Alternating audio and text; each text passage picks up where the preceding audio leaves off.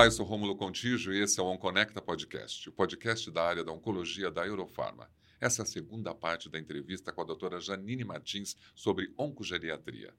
Conforme a gente combinou, agora você vai falar um pouquinho da oncogeriatria na prática, onde a oncologia se beneficia desse serviço. Sim. É, isso é o maior desafio, né? Como colocar tudo isso que a gente falou, a gente viu como uma necessidade urgente, né?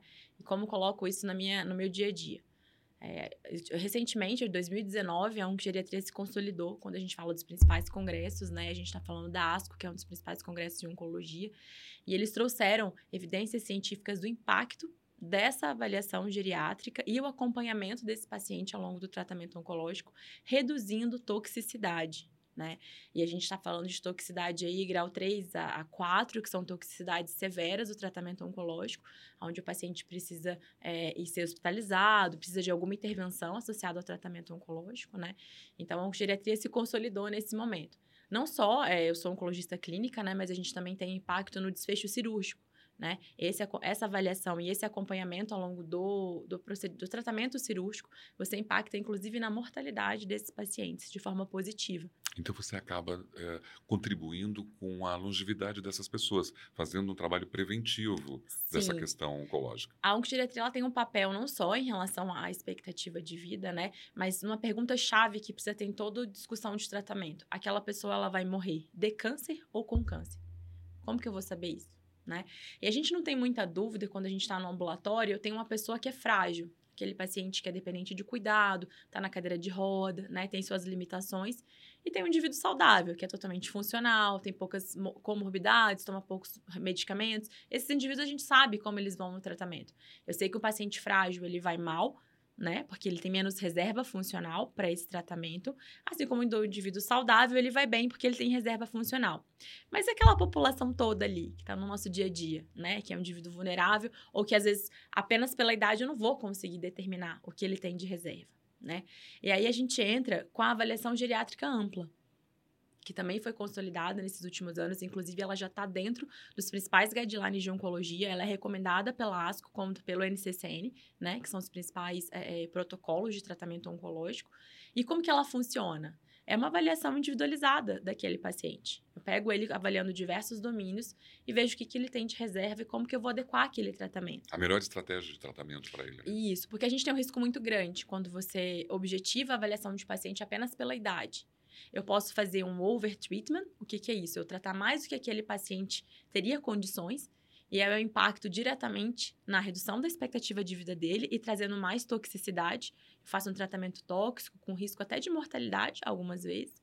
E o undertreatment, o que, que é isso? Eu subestimo aquele paciente, porque considero ele idoso e não vou possibilitá-lo com tratamento. E aí eu reduzo a possibilidade de expectativa de vida dele, porque eu dei menos tratamento do que ele mereceria como procedimento, de como, como, por exemplo, indicações cirúrgicas, algumas é, poliquimioterapias, algumas estratégias de tratamento. Aí eu subestimo aquele paciente e impacto também na sobrevida dele, porque eu dei menos tratamento do que ele mereceria. Isso né? também contribui para minimizar os subdiagnósticos também, né? É, aí a gente entra numa outra discussão, que é o rastreamento né? É, é, não é tanto em relação ao tra o, o, tratamento em si, quando a gente fala do tratamento oncológico, mas a gente está falando também é, de uma população que tem uma maior incidência de câncer, e a gente está falando de câncer de próstata, câncer de, de mama, né? Que são doenças com, muito comuns nessa população, de alta prevalência. Pele também, né? Câncer de pele, por causa da própria idade, né? Exposição solar.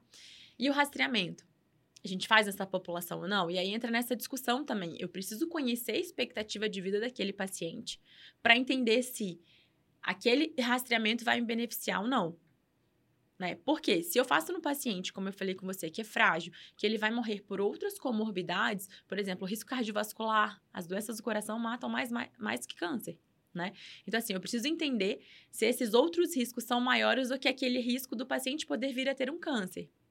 E aí me justifica fazer o rastreamento nessa população, né? E isso é muito importante, porque a gente acabou de falar que eles estão vivendo mais.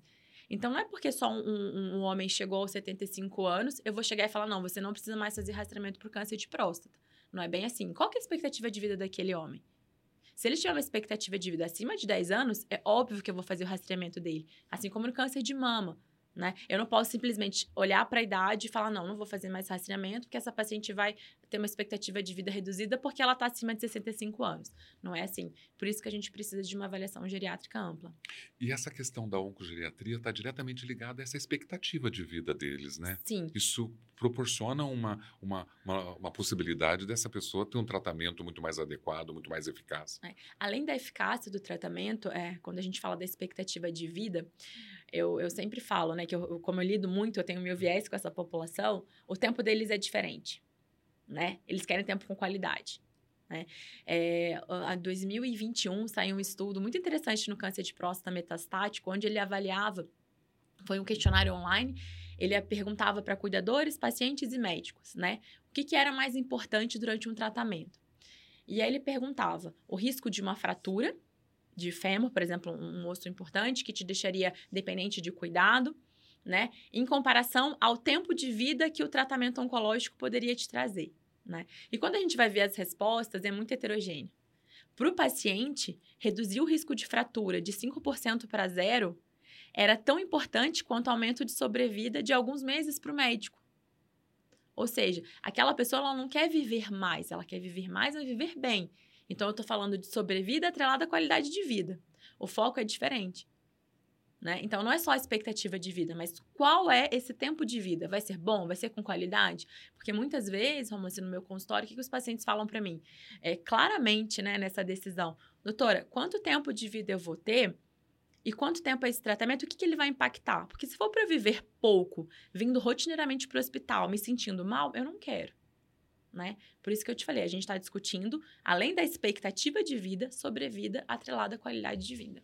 A oncogeriatria ligada à oncologia está diretamente também ligada a essa questão do idoso ser mais vulnerável para ter uma doença né, de câncer, uma, uh, ligada a uma recuperação de células. É isso que faz né, um idoso chegar nesse estágio né, é, é, o, o oncológico. Isso, o envelhecimento está associado a doenças crônicas, né, como eu falei. O, a gente tem diversos fatores associados a isso, né? A gente, é, quando a gente vai revisar a literatura, você tem a imunossenescência, que às vezes é o nosso, nosso sistema imune não funcionar muito bem.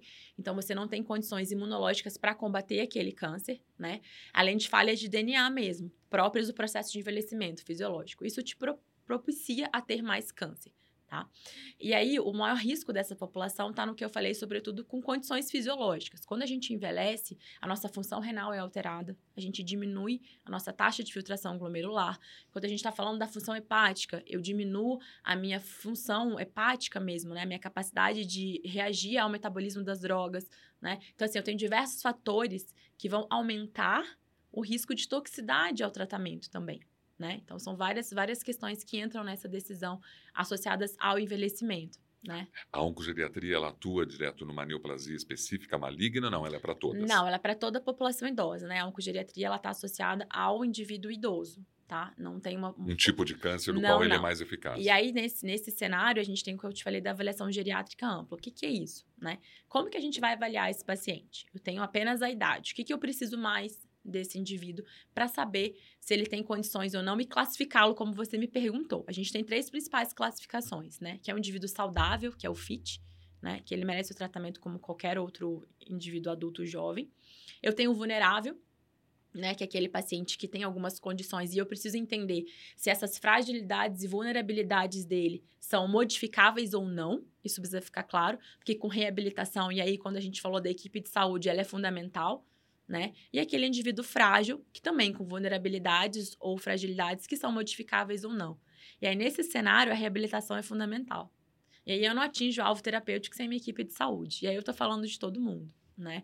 É, eu tenho uma sorte de ter uma equipe de saúde excelente, que me dá todo o suporte. E aí, nutricionista, fisioterapeuta, fono, é, fisioterapia, gerontologia, farmácia, todos os profissionais, me desculpe se é enfermagem, desculpe se eu esqueci de alguns, mas todos, como equipe de saúde, vão fazer com que a gente garanta a jornada desse paciente de forma segura, de mantendo sobrevida atrelada à qualidade de vida. Né? Essa equipe de saúde, ela é, há muito tempo ela tem conhecimento sobre a oncogeriatria e ela contribui. A é... gente está evoluindo, né? É, inclusive, eu faço parte da cidade internacional e uma das premissas, inclusive, é, é essa, né? A gente difundir. Eu estou aqui hoje para isso, né? Mostrar que a gente precisa ajustar a lupa nesse cuidado. né? Para garantir uma jornada mais segura para esse paciente, né? Durante o tratamento oncológico. Hoje, como hoje como oncologista clínica e que tem ênfase na oncogeriatria, o que, que você poderia dizer, então, para toda essa equipe de saúde, uh, de que forma que eles possam contribuir, com, podem contribuir com você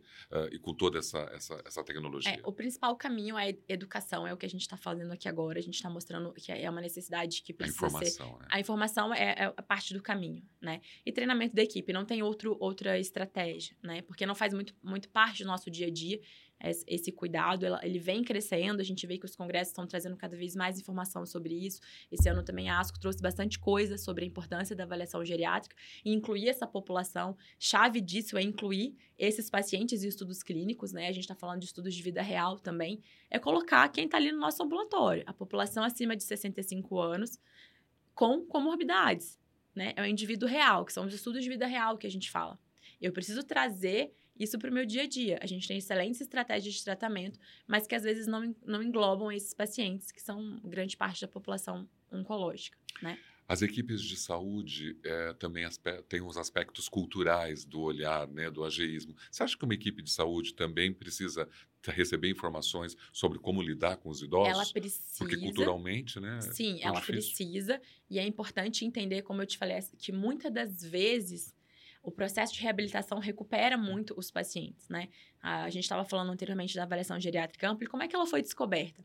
Foi uma médica geriatra, há muitos anos, é, é, que, que chegou numa clínica de repouso, né? Numa, num hospital de, de longa permanência e decidiu avaliar todos aqueles idosos. Ela precisava de leito para rodiziar. E ela falou: vou identificar esses idosos e ver que não é possível que todo mundo que precisa, que precisa estar aqui, que nenhum consegue ser reabilitado, né? E aí ela criou a avaliação geriátrica ampla. Ela avaliou os domínios nutricionais, de funcionalidade, de comorbidade, de polifarmácia, sociais e emocionais daqueles indivíduos e classificou eles em frágeis, vulneráveis e saudáveis. E com isso ela ofertou para os vulneráveis, né, e, e, e frágeis a reabilitação. Alguns ela conseguiu reabilitar, né? E conseguiu trazer que às vezes um indivíduo que era frágil voltou a ser vulnerável, ou um vulnerável que voltou a ser saudável, com a reabilitação. E o que, que é isso? Fono, nutrição, é, psicologia, é, fisioterapia, enfermagem, dando todo o suporte para o paciente, né? Do ponto de vista amplo, cuidando do indivíduo como um todo, e conseguiu tirar essas vulnerabilidades, estabilizando aquele paciente, trazendo ele para o nível de mais seguro, de vulnerável ou até saudável. Né? Excelente. É muito bom. Eu acredito que acho que toda a equipe de saúde ficou bastante satisfeita com a sua orientação, com as suas informações sobre essa questão né, da oncogeriatria, né, como que ela funciona. Se você pudesse, de repente, deixar, já que esse é um canal né, de comunicação, o que você falaria para essa equipe de saúde sobre os cuidados com a oncogeriatria? Que tipo de mensagem você, mensagem você pode trazer para essas pessoas? É, eu sempre falo que a gente não trabalha sozinho né? Quando a gente fala não só de. não da medicina, na oncologia, né? Que é meu foco atualmente. A gente não trabalha sozinho. A gente não atinge alvo terapêutico sozinho. A gente precisa de um time. Mas antes de qualquer coisa, as pessoas acho que a, ficam buscando ter muito perfeito para iniciar um projeto de oncogeriatria ou até mesmo ampliar o cuidado, né? É, eu acho que a gente tem que começar. Ah, mas eu não tenho geriatra, eu não tenho cardio-oncologista, eu não tenho físio. A gente precisa começar né? Eu acho que você tem que iniciar e modificar, plantando sementinhas com as equipes, isso vai modificando. Eu acho que um conceito importante é não só ter equipe multidisciplinar, ela precisa ser trans e interdisciplinar. Quantas vezes você tem todo o suporte de equipe multidisciplinar, mas as pessoas não se comunicam?